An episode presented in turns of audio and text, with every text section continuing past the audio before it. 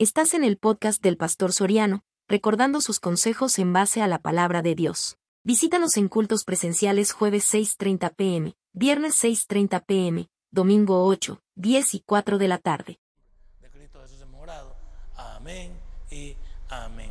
La semana pasada hablábamos acerca de lo que presenta la Biblia como prueba de que Jesús se introdujo en el mundo humano encarnándose, pero de la manera más normal que el mundo realmente conoce, y es naciendo a través de una mujer.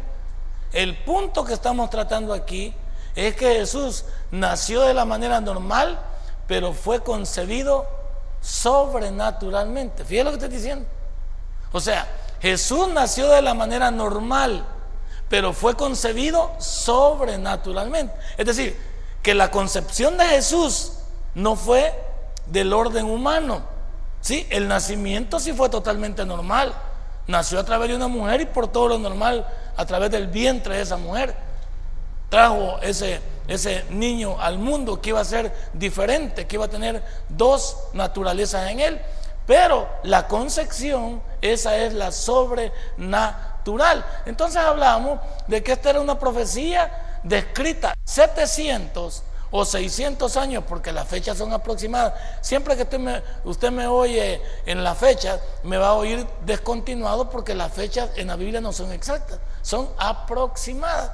Entonces, pues yo lo digo 700, 600 porque algunos teólogos dicen una cosa y otros dicen otra. Pero la fecha es entre 700 y 600 años antes de Cristo. El libro más mesiánico, cuando habla del libro más mesiánico, es el libro que más hablaba de Jesucristo en el futuro. Es el libro de Isaías. E Isaías está conocido en la Biblia también como el quinto evangelio. Pues ese libro, 600 o 700 años antes de Cristo, en Isaías 7:14, como lo vimos, ya describía cómo ese niño iba a venir a este mundo. Luego, también dijimos en el punto número 2 donde nos quedamos, que la Biblia también afirma esto a través de la genealogía. En Mateo 1, 18 al 25 y en Lucas 1, 34 al 35. Lo vimos perfectamente cómo todo eso se originó y que el mismo José, vimos la semana pasada, el mismo José fue prudente porque quería irse a huir para que María no fuera apedreada y muerta, ¿sí? Sino que él le cayera, como dicen en mi pueblo, el muerto a él.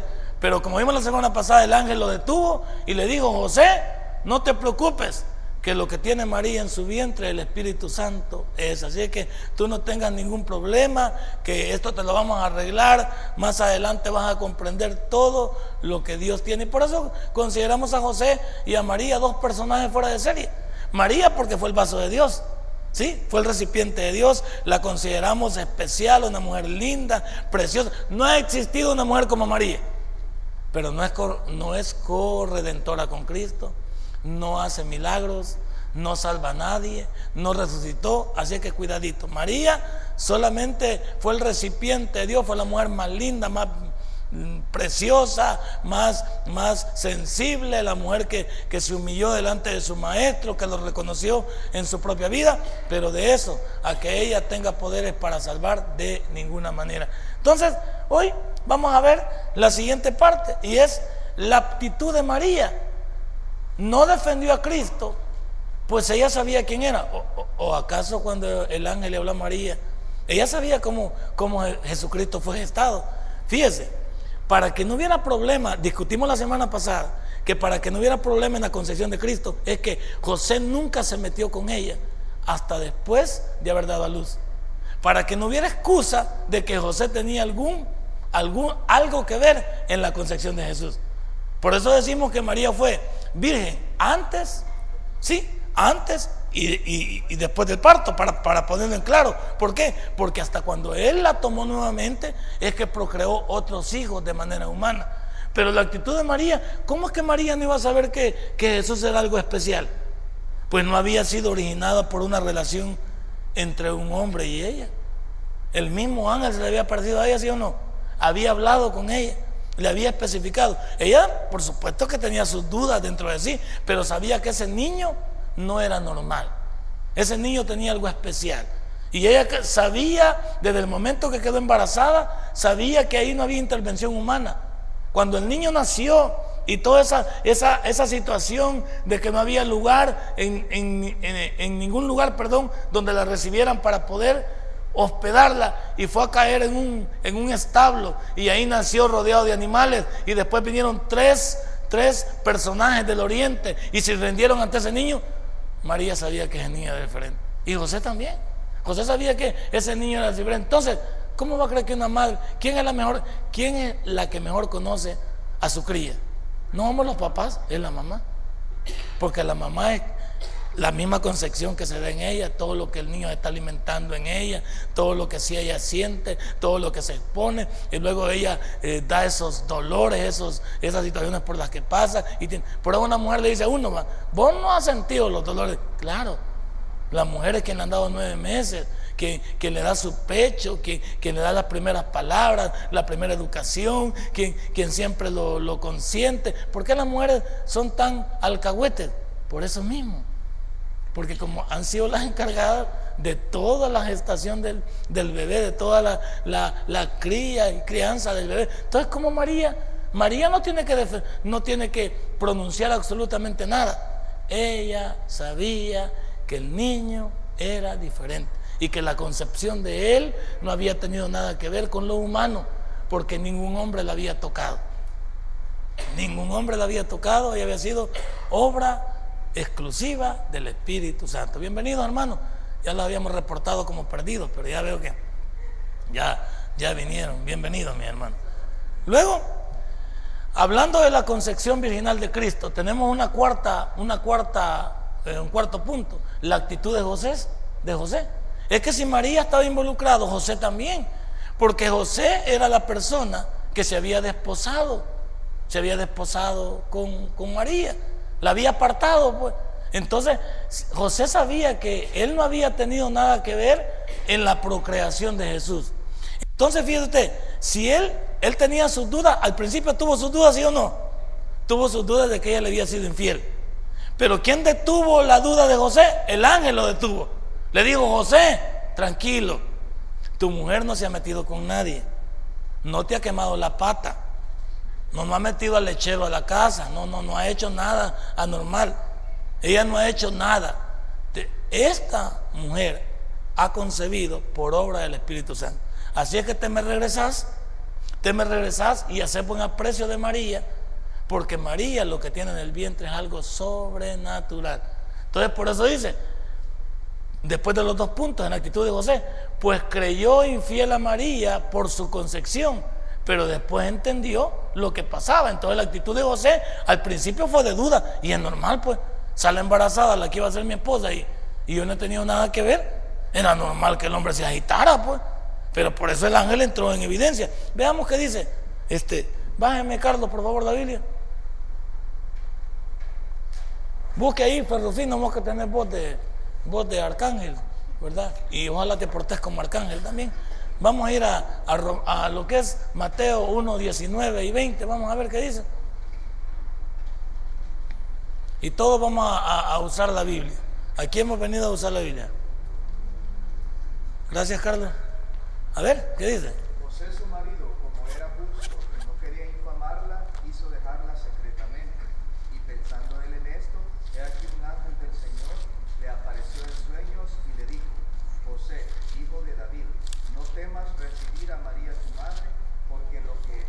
¿A María qué? A María tu mujer. Ah, va, porque tu madre se estaba viendo. Puña, o sea, madre y mujer estaba raro el volado. Porque lo que en ella es engendrado del Espíritu Santo. Y digo esto porque nos están viendo a través del internet, no es que usted está metiendo falsa secta ahí y ya somos de otra sede, no, cuidadito.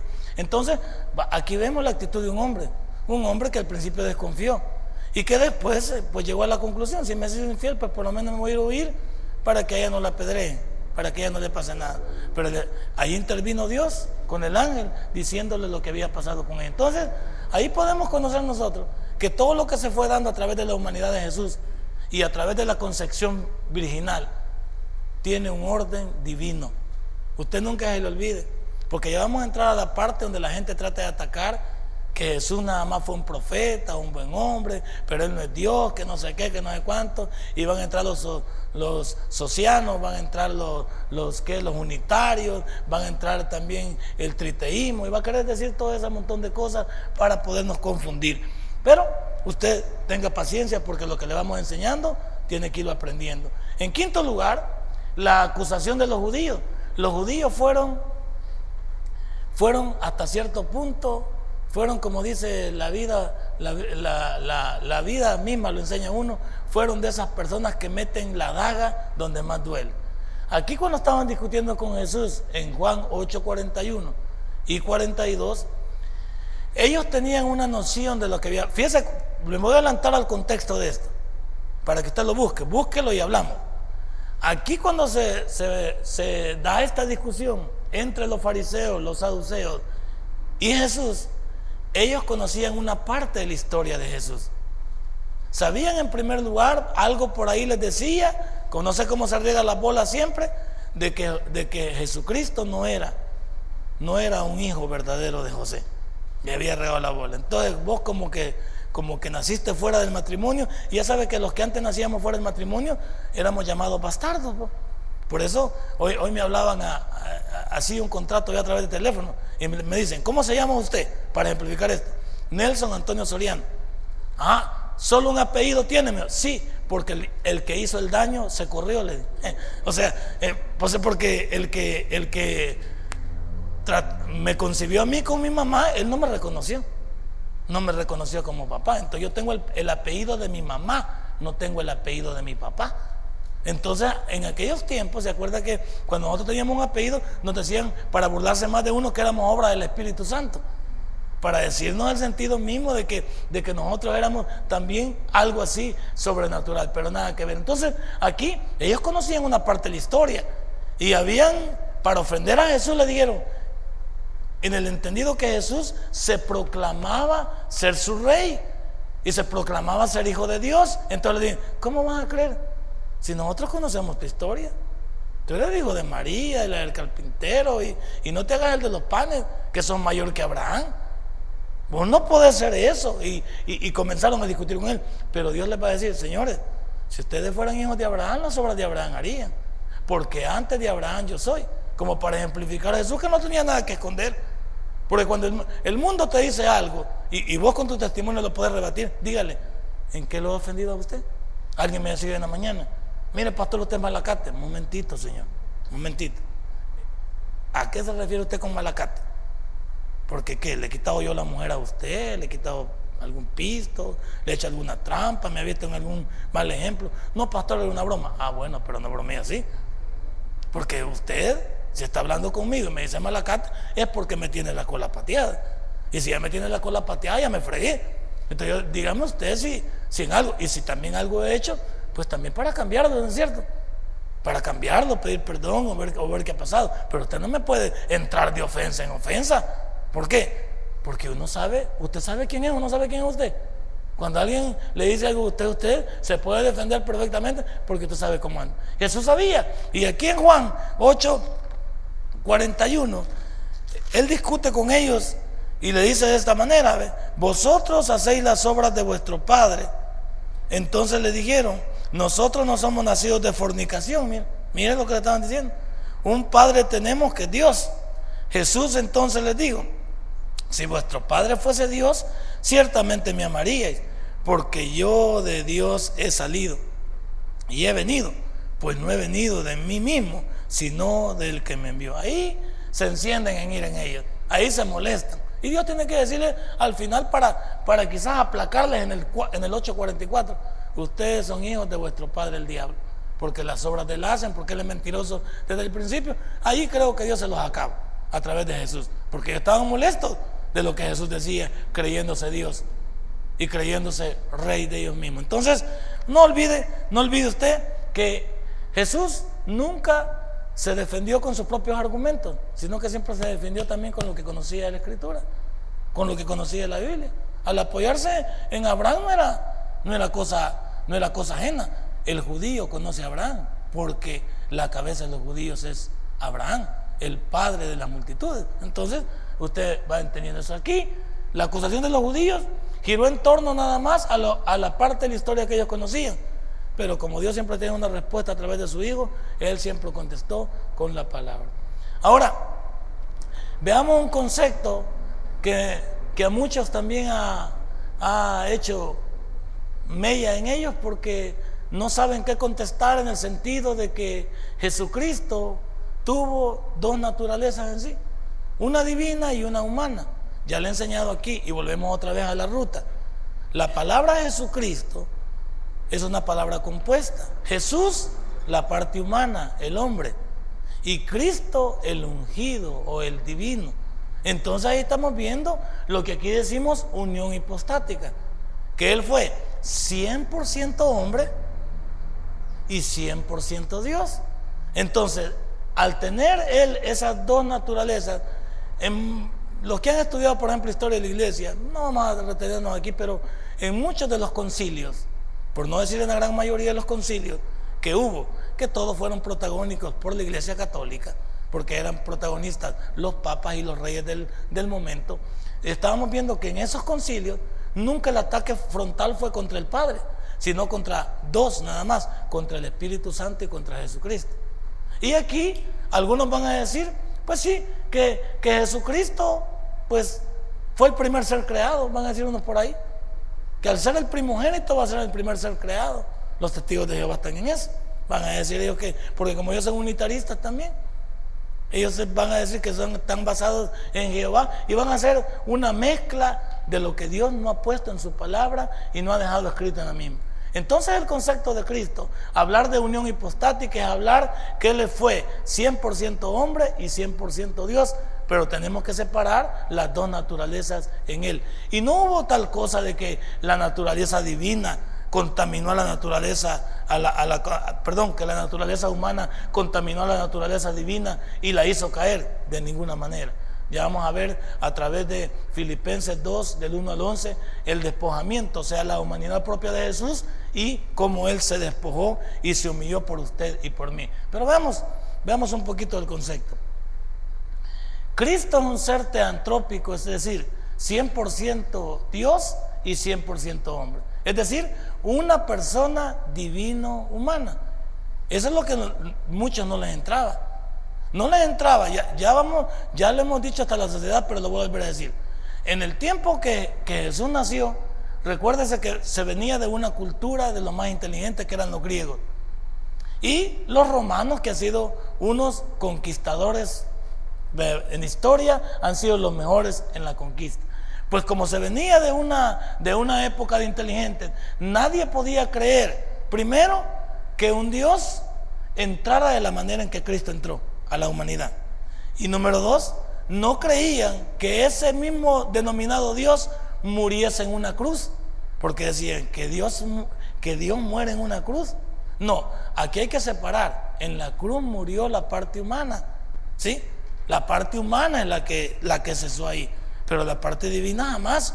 Él nunca dejó de ser Dios. Él nunca dejó de ser Dios dentro de los argumentos que él estaba eh, teniendo aquí en este mundo a la hora de venir. Él nunca dejó. Que se autolimitó es otra cosa. Como cuando digo que el día ni la hora no lo saben ni ángeles ni el Hijo, sino solo el Padre. Ahí se autolimitó. Hablando humanamente, humanamente, se autolimitó. Pero divinamente lo sabía. Sí. Sí, o sea, no, eso no. ¿Por qué? Porque recuerde que Él no, igual que el Padre, no le iba a decir a la humanidad cuándo va a venir por segunda vez. ¿Por qué? Porque entonces todos jugaríamos con la salvación. Y Él, al no poner fecha en que Él va a venir por su iglesia, Él nos ha dejado con una intuición o con una pregunta para que lo esperemos preparado siempre. Por eso Él nos ha preguntado, ojalá que cuando Él venga nos haya haciendo así, haciendo así que su voluntad. Y eso es lo que cada uno debemos de pensar. Entonces, aquí vamos a darle un poquito de giro a esto. Entonces, la encarnación, fíjese bien ahí, porque venimos hablando de la humanidad de Cristo, la encarnación o la humanización de Cristo no afectó su naturaleza divina, como algunos van a decir. Algunos van a decir que la parte humana se comió a la parte divina. Jamás. Jamás. Él siempre fue divino. que se autolimitó y como vamos a ver, y, se despojó para hacerse igual que un hombre normal es otra cosa. Pero no que él perdiera su divinidad. No es cierto. Entonces, no hay tal cosa de que le haya afectado a él. Pero sí afectó su personalidad, hablando de su humanidad, por supuesto. Porque en la persona de Cristo hay dos naturalezas, una divina y una humana. Entonces, debemos de dejar eso bien en claro, porque él nunca dejó de, de tener en sí mismo la parte divina, eso no desapropió de, él, no, él no se desapropió de eso. Simplemente, como lo vamos a ver aquí en Filipenses 2, 1 y en otros versículos del libro de Juan, que él nada más se autolimitó. Bueno, luego veamos, hoy sí entremos a la kenosis para poder entender esto. Entremos y, y, y saque usted el libro de Filipenses porque lo vamos a leer despacito. Estamos hablando de la doctrina del despojamiento. La doctrina del despojamiento. ¿Qué es eso? Que él mismo se despojó. Que él mismo se autolimitó. Nadie obliga a Dios a hacer lo que hizo. ¿Lo tiene? Ya vio como dice ahí en, el enunciado de arriba. ¿Qué dice? humillación y exaltación. Para entender que se, que se humilló humanamente, pero divinamente Él tenía que ser exaltado. Ojo con eso. Él se humilló humanamente. Pero delante de quién se humilló? ¿Delante de quién se humilló? Delante de su papá, no delante de la humanidad. ¿Sí? Él se, él, sí, se humilló delante de su padre, se sometió a la parte humana para vivir como un ser humano normal, para tener hambre, tener sed, tener sueño, tener miedo. Fue incomprendido, todas esas cosas están bien. Pero él no vamos a decir que, que se humilló delante de, los hombres, a los hombres los podía haber aniquilado. Que él quiso hacer la voluntad de su papá, porque ese era el trato, hacer la voluntad de su papá. Entonces se humilló delante de él. Y al humillarse delante de él, se sometió a lo que había pactado con su papá. Ojo ahí, ¿eh? Él no se está humillando delante del hombre. Se está humillando delante de Dios. Como consecuencia, el hombre le va a menospreciar. Pero esa es otra parte. Él se lo podía haber acabado. Pero no tomó porque tenía un acuerdo con su papá. Mire lo que dice. Por tanto, si hay alguna consolación en Cristo, si algún consuelo de amor, si alguna comunión del Espíritu, si algún efecto entrañable, si alguna misericordia, completad mi gozo, sintiendo lo mismo, teniendo el mismo amor, unánimes, sintiendo una misma cosa. Está haciendo el preámbulo porque la verdad comienza el 5. Aquí está haciendo un preámbulo como llamando la atención de la iglesia de, los filipenses. Nada hagáis, a través del apóstol Pablo, nada hagáis por contienda o por vanagloria antes bien con humildad, estimando cada uno a los demás como superiores a él mismo. No mirando cada uno por lo suyo propio, sino cada cual por lo de los otros. Aquí va. Haya pues entre vosotros este sentir que hubo también en Cristo Jesús. Ahí el 6. El cual, siendo en forma de Dios, no estimó el ser igual a Dios como a cosa que aferrarse, sino que se despojó, ahí está, ¿ve? Se despojó a sí mismo. Nadie lo obligó, nadie le quitó nada. Él había hecho un trato con su papá.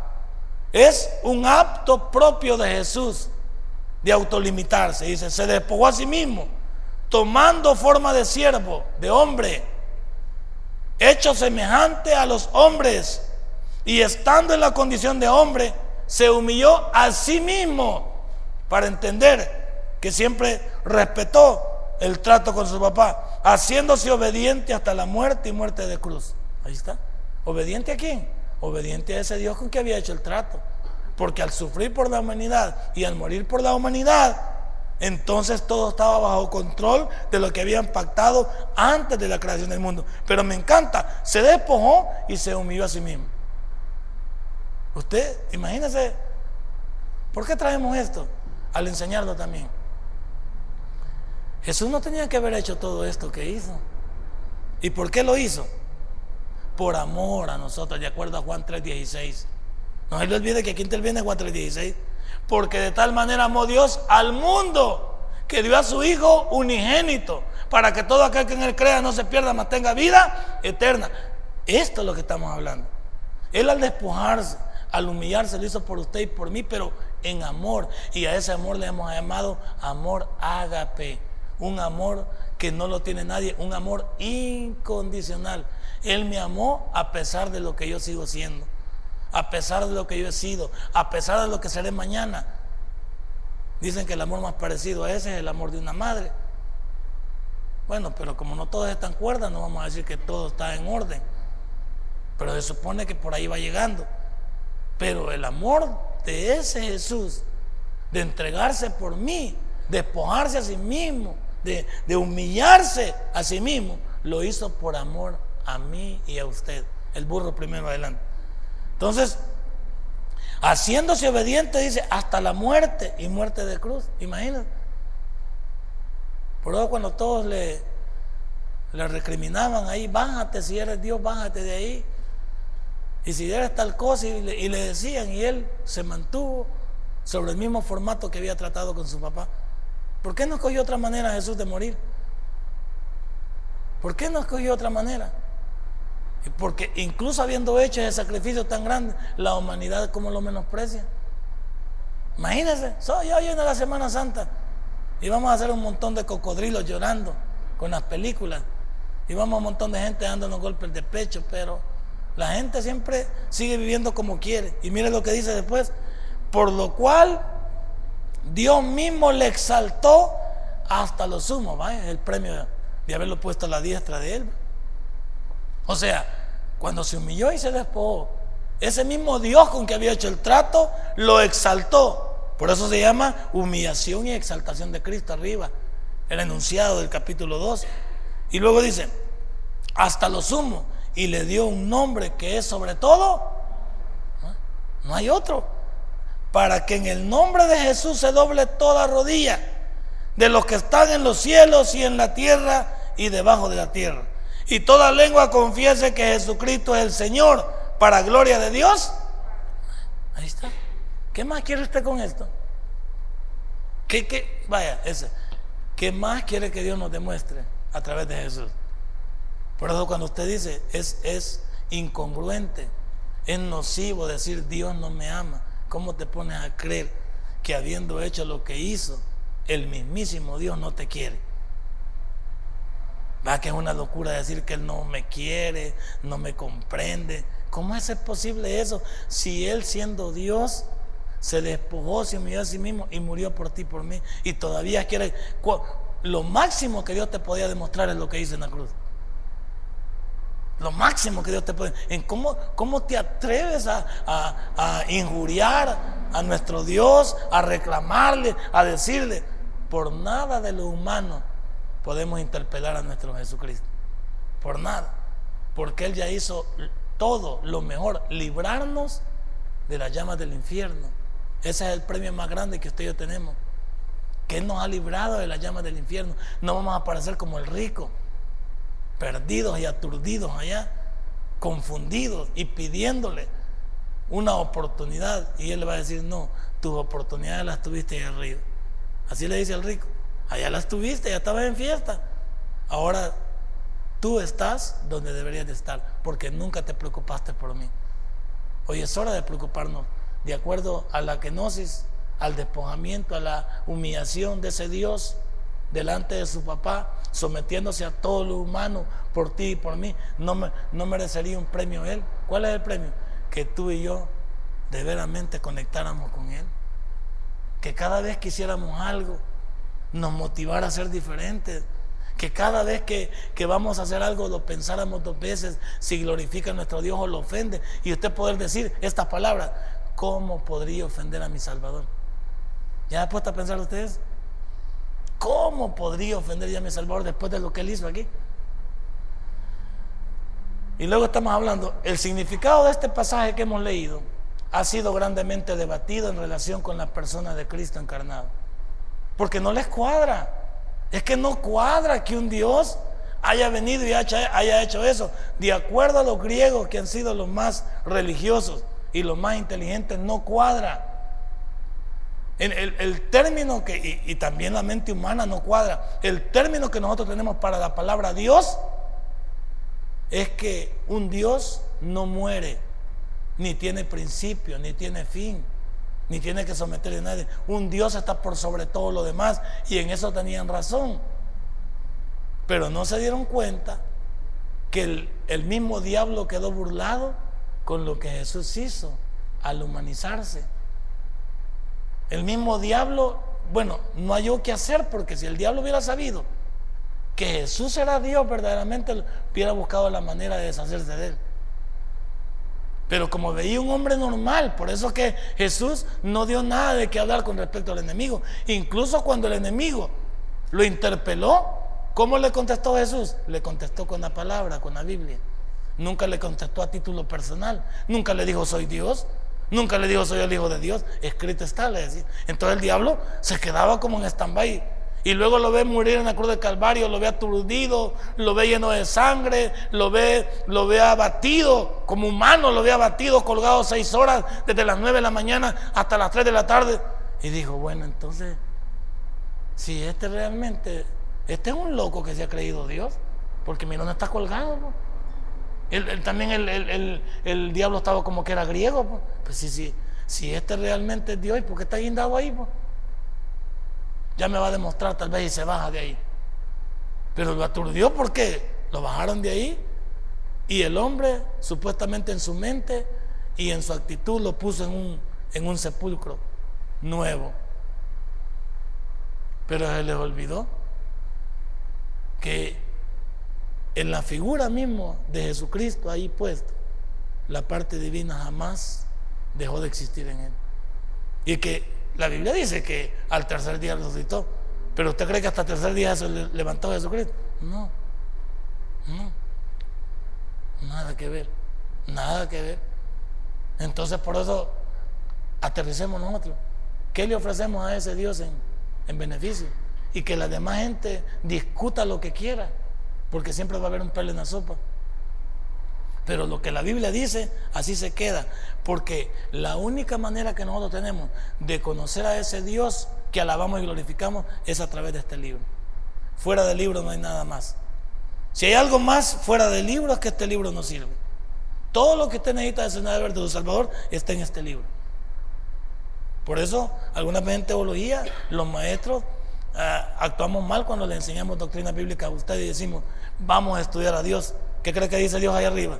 ¿Qué, qué has dicho? Que me van a estudiar a mí. Semejantes enfermos mentales, y ustedes apenas saben cómo se llaman.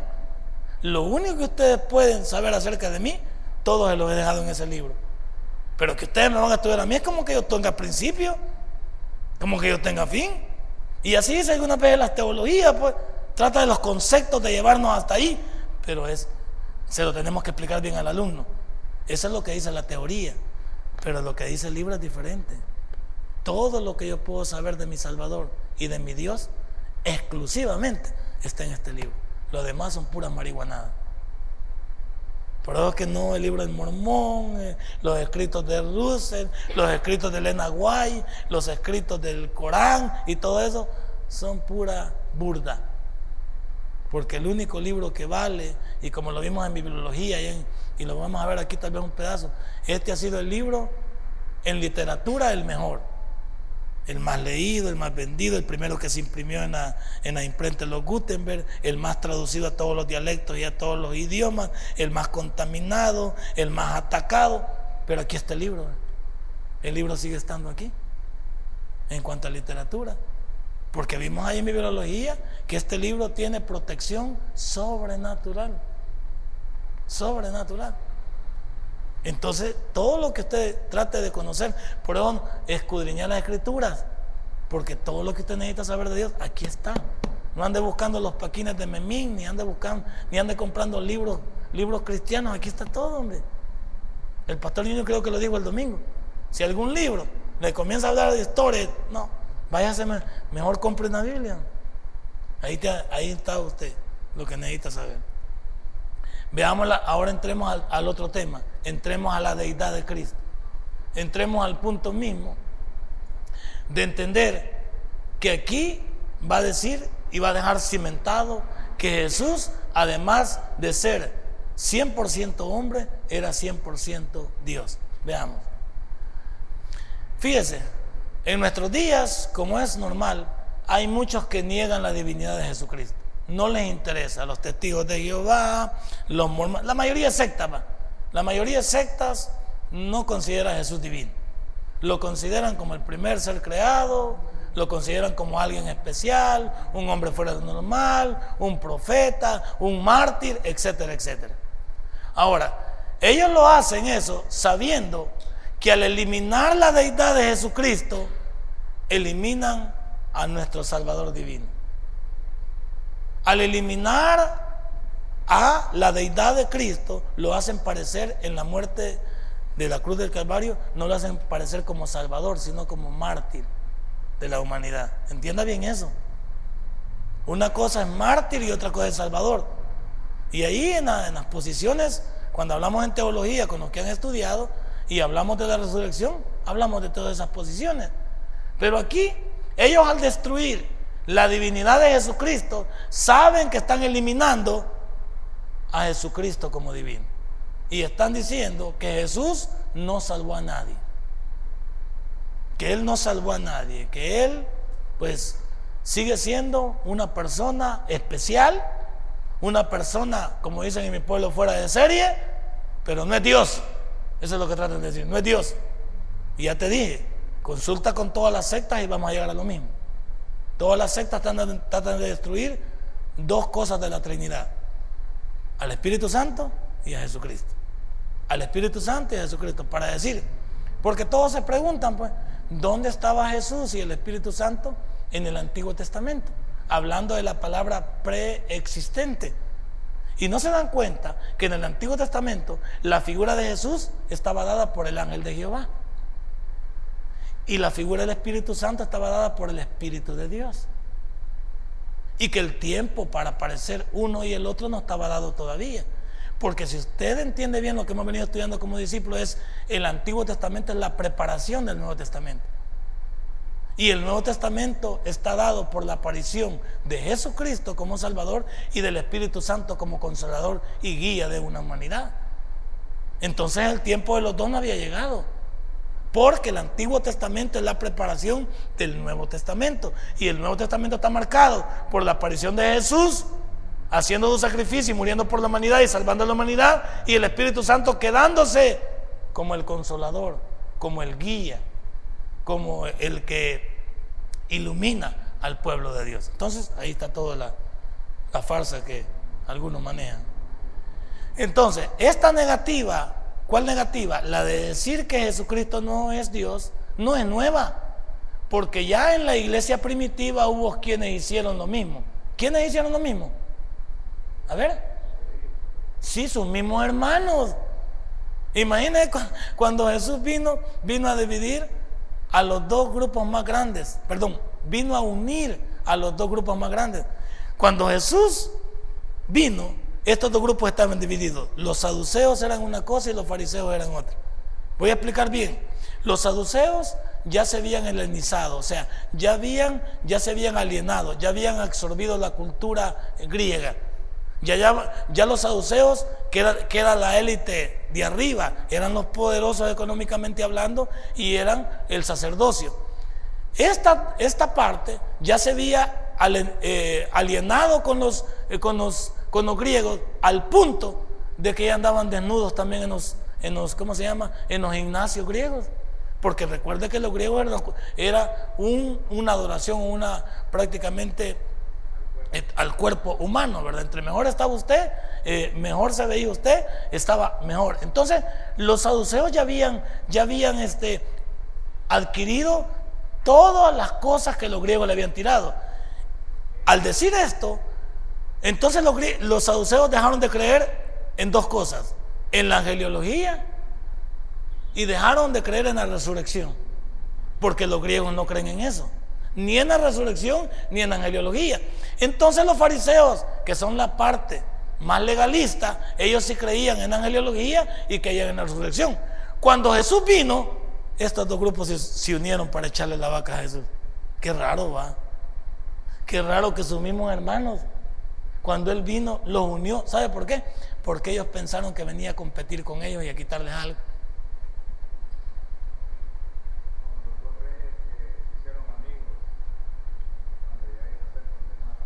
Sí, o sea, es que recuerda que la maldad siempre está por esos lados, siempre necesitamos un chero para, para poder combatir tal vez lo que nosotros queremos. Ahora, aquí imagínense, dos, dos, dos momentos dentro de la vida de Jesús. Cuando entró en escena, lo recibieron como un rey. Totos tus, bendito el que viene en el nombre del Señor. Pero le decían así al Papa aquí que ves vino. Bendito el que viene en el nombre del Señor. El punto es que entró y toda la gente le entendía. De de ahí nace para la iglesia católica el famoso domingo de, Ramos, que le tiran todo para que él pase encima. Pero unos días después estaban pidiendo que lo crucificaran. Pero no era el pueblo en la totalidad, eran los líderes religiosos. Ese es el problema aquí. El pueblo fue enganchado. El pueblo, el pueblo fue engañado. Aquí quienes estaban peleando eran las élites religiosas.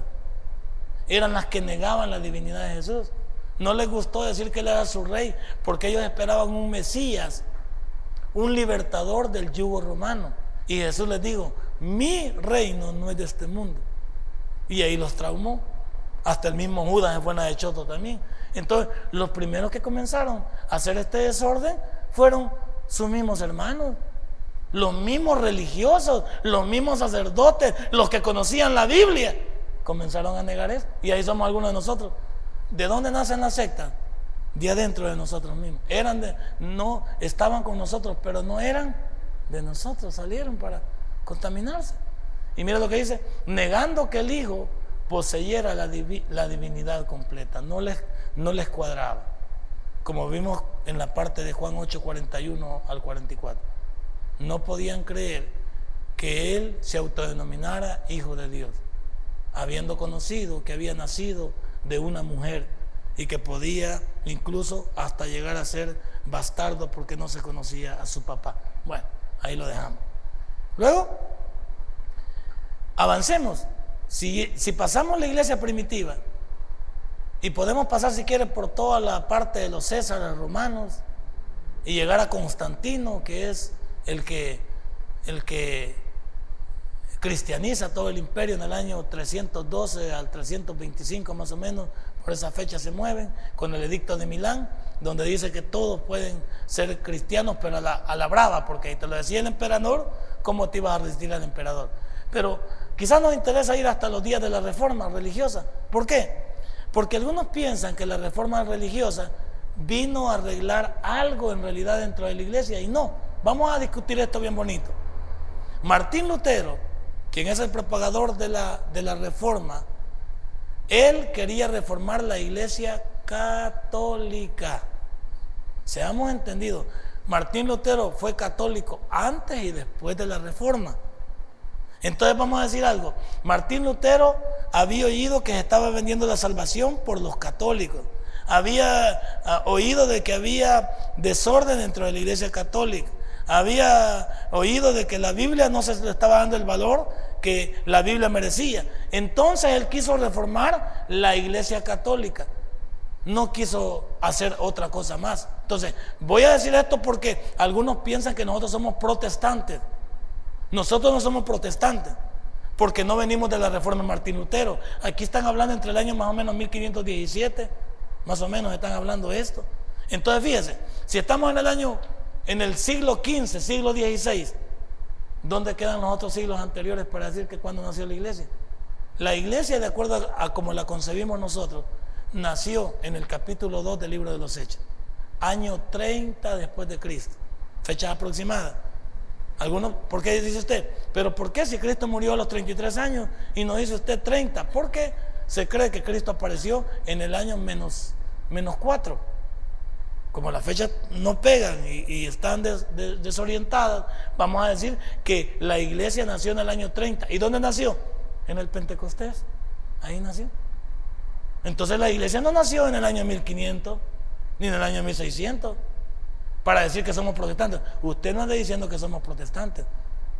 Nosotros no hemos protestado a nada. Es más, ya vamos a ver, y lo podemos ver ahorita, que Martín Lutero propagó una reforma y la Iglesia Católica lanzó una contrarreforma.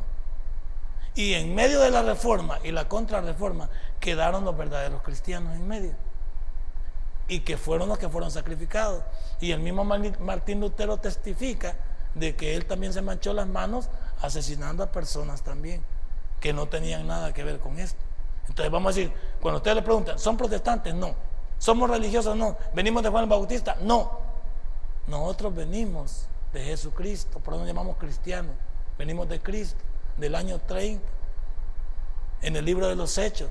Por eso, el verdadero Nuevo Testamento comienza con el libro de los Hechos, porque Mateo, Marcos, Lucas y Juan todavía son parte del Antiguo Testamento, porque todavía están hablando de la ley, todavía estaban los fariseos y los saduceos involucrados ahí. Entonces estaban hablando, y Jesús también no había muerto. Entonces todavía pertenecía a la parte antigua. El verdadero Nuevo Testamento es con el nacimiento de la iglesia y es el libro de los hechos. Entonces nosotros venimos de la iglesia primitiva, de la iglesia apostólica. De ahí venimos nosotros, para cuando les pregunten. Entonces aquí, en los días de la reforma religiosa, los socia, socianos, socianianos, sí, siguieron su ejemplo. ¿Y qué dijeron?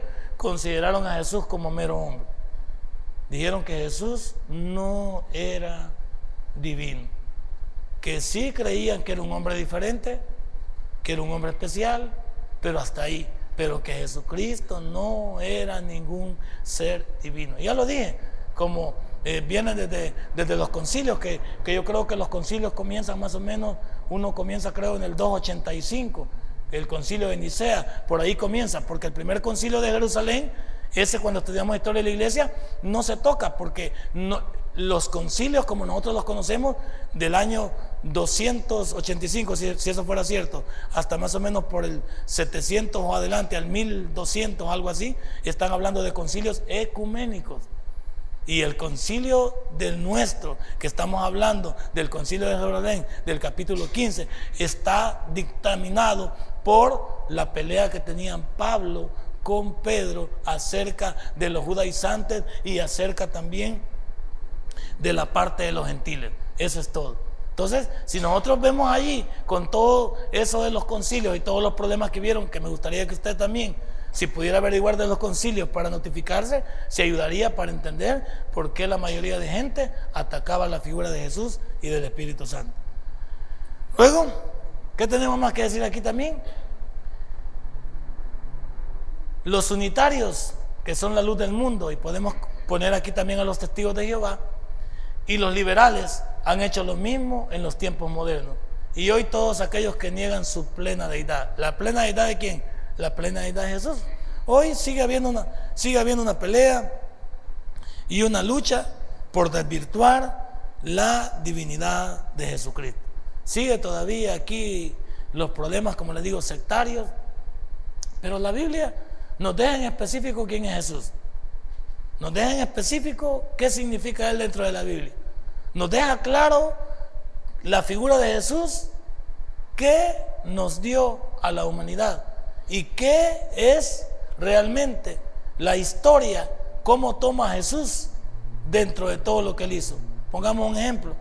Ahí pelean por Buda, pelean por Alá, pelean por Confucio, por Lao Tse, por Gandhi, por todo esto de esta gente que ha propagado alguna filosofía positiva. La pregunta del millón es, ¿la historia cómo se divide? En antes y después de Cristo. ¿Por qué? Pues? Y, la, y la historia nunca ha dicho, nunca se ha opuesto a eso. La historia se divide en antes y después de Cristo. Para enseñarnos que la misma ciencia no está peleada con Dios, no está peleada con la Biblia, sino que certifica nada más. Es más, bastaría para ustedes entender que Blas Pascal Galileo Galilei, Isaac Newton, por decir tres filósofos protagónicos y tres pensantes grandes, eran cristianos.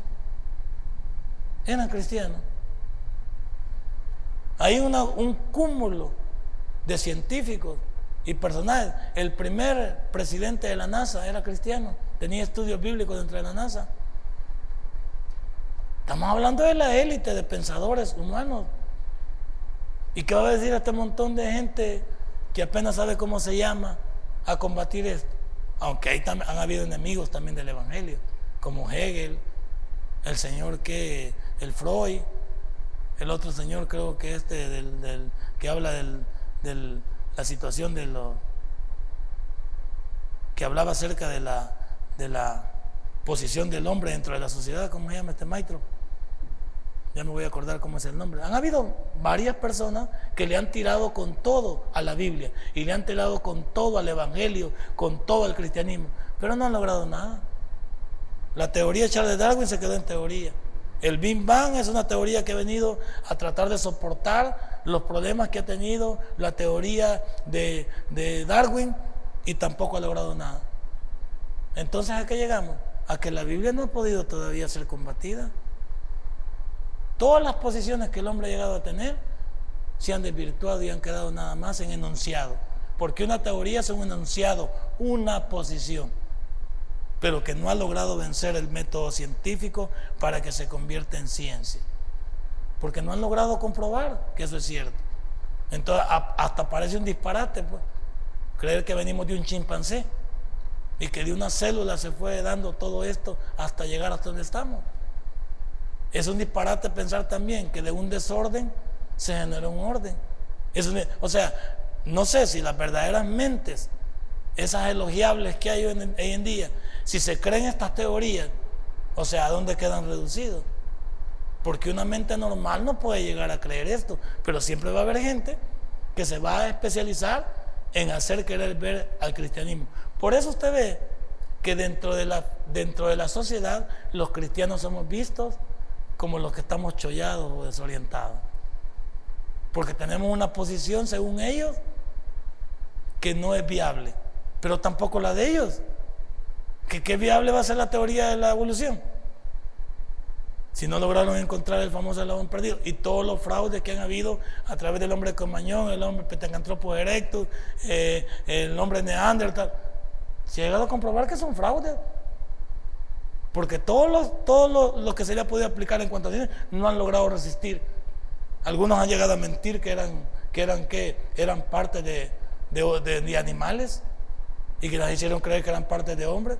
Bueno, la, la ciencia misma ha querido cobijar esto, la mala ciencia ha querido cobijar esto para hacernos sentir que estaban en lo correcto. No hay por ningún lado. Y ahora dicen que nosotros somos los equivocados. Por eso digo, hasta creo que cuando nosotros estudiábamos, ¿se acuerda usted? Los que ya estamos veteranos aquí, solo habían dos teorías sobre la, sobre la posición de la creación del hombre. En estudios de la naturaleza y en esos libros que nos tiraban de TV educativa, que eran los libros más pulsudos de entonces, solo habían dos posiciones, la creacionista y la evolucionista. No aparecía por ningún lado la teoría del Big Bang. Para que te des cuenta cómo la locura ha ido, ha ido. Ahora vamos a decir que si esta teoría es tan reciente, entonces, y el Evangelio es tan viejo, ¿por qué, ¿por qué llegar a estas posiciones? Digo yo para que tú te defiendas también. La Biblia dice que, que nosotros hay que confrontar con, mansedumbre y con respeto a los demás, pero hay que defendernos. No podemos darle lo que hay al necio para que siga siendo necio. Si nos permite, lo podemos sacar de la necesidad. Y por eso usted está preparando aquí. Porque si alguien le, dice, diría usted la palabra mágica, ¿me permitirías que te explique con la Biblia que estás equivocado? Así. ¿Me permitirías que te explique con la Biblia que estás equivocado? Dígaselo a un testigo de Jehová, dígaselo a un mormón, dígaselo a un masón, dígaselo a un otro. Me permite. Ahora, si usted no está preparado, no haga el ridículo, porque lo van a hacer triza. Pero ve, que muchos, yo, yo este discipulado, ya esperaba que se redujera el número. Si cuando comenzaron a venir se llenaba hasta allá. Pero es que aprender es bien difícil y a nadie le gusta aprender. Más que todos se vienen a dormir aquí. Entonces, y pues si vienen cansados de su trabajo y todas las cosas, estamos como en una escuela.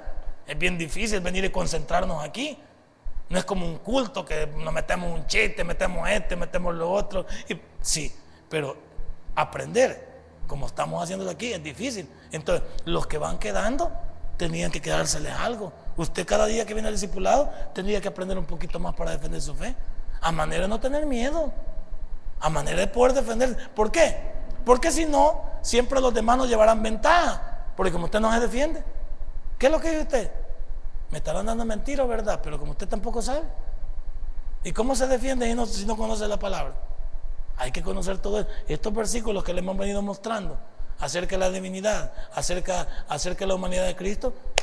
Allí le hubiera puesto usted a la par, cuando llegue a su casa, marque su Biblia, para cuando la abra le sirva de guía. ¿Dónde es que evita el versículo? Ah, aquí está. Póngale con lapicero. Humanidad de Cristo, divinidad de Cristo. Póngalo allí. Y así usted se va a ir defendiendo, va a ir haciendo sus compases. Pero el problema nuestro es que no somos acuciosos a la hora de aprender.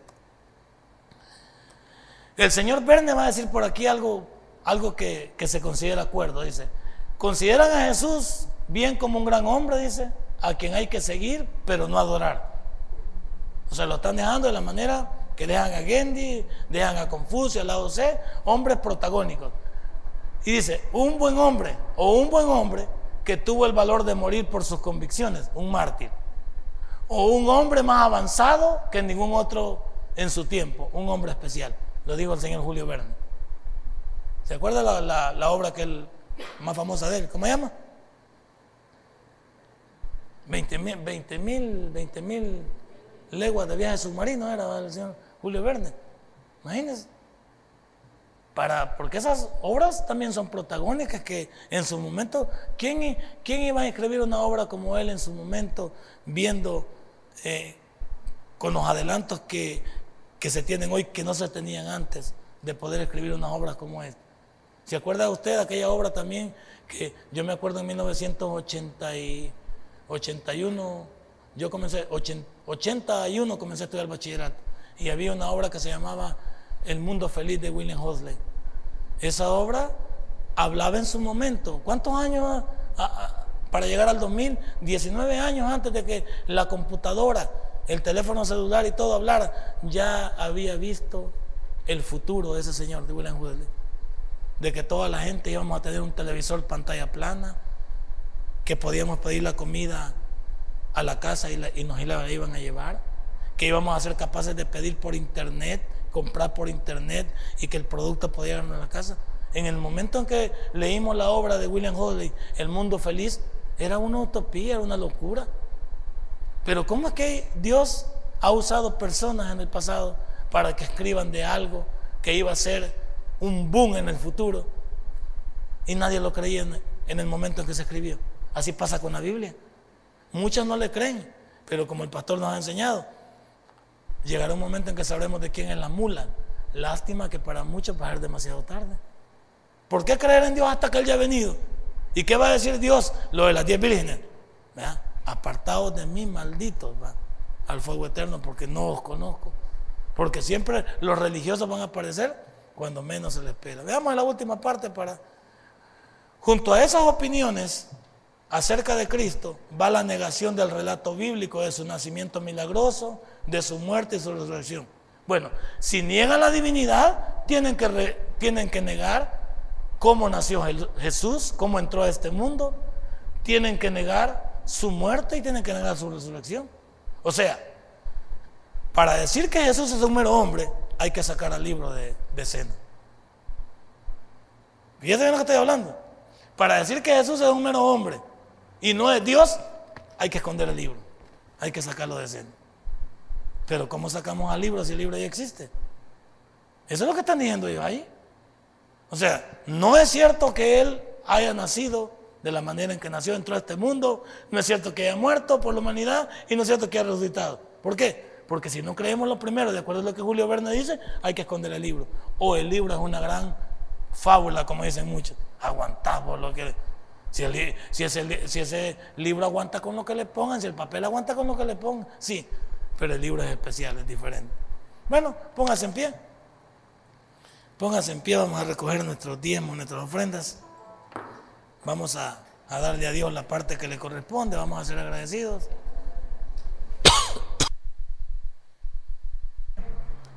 Por favor, aprenda. Que Dios nos ilumine, que Dios nos ayude para para poder entender mejor lo que estamos aprendiendo. Y usted no deje ir a sus repasaditas a la Biblia. Todos los, sus apuntes, trasládelos a la Biblia. Póngale papelitos, mire. A mí me encanta ponerle papelitos así, mire. para que me acuerde. Mire cuánto le pongo papeles aquí. Le pongo papeles aquí. Ahí voy poniendo mis lemoncitos. Ahí voy papeles aquí. Le los subrayo. Póngale papeles, papeles aquí. Eso me ayuda. Si este mensaje ha impactado tu vida, puedes visitarnos y también puedes buscarnos en Facebook como Tabernáculo Ciudad Merriot. Sigue con nosotros con el siguiente podcast.